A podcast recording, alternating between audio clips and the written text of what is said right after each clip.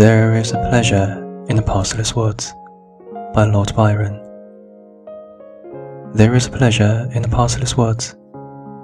There is a rapture on the lonely shore. There is society where none intrudes, by the deep sea and music in its roar. I love not man the less, but nature more. From these are interviews in which I steal from all I may be or have been before, to mingle with the universe and to feel what I can ne'er express, yet cannot or conceal.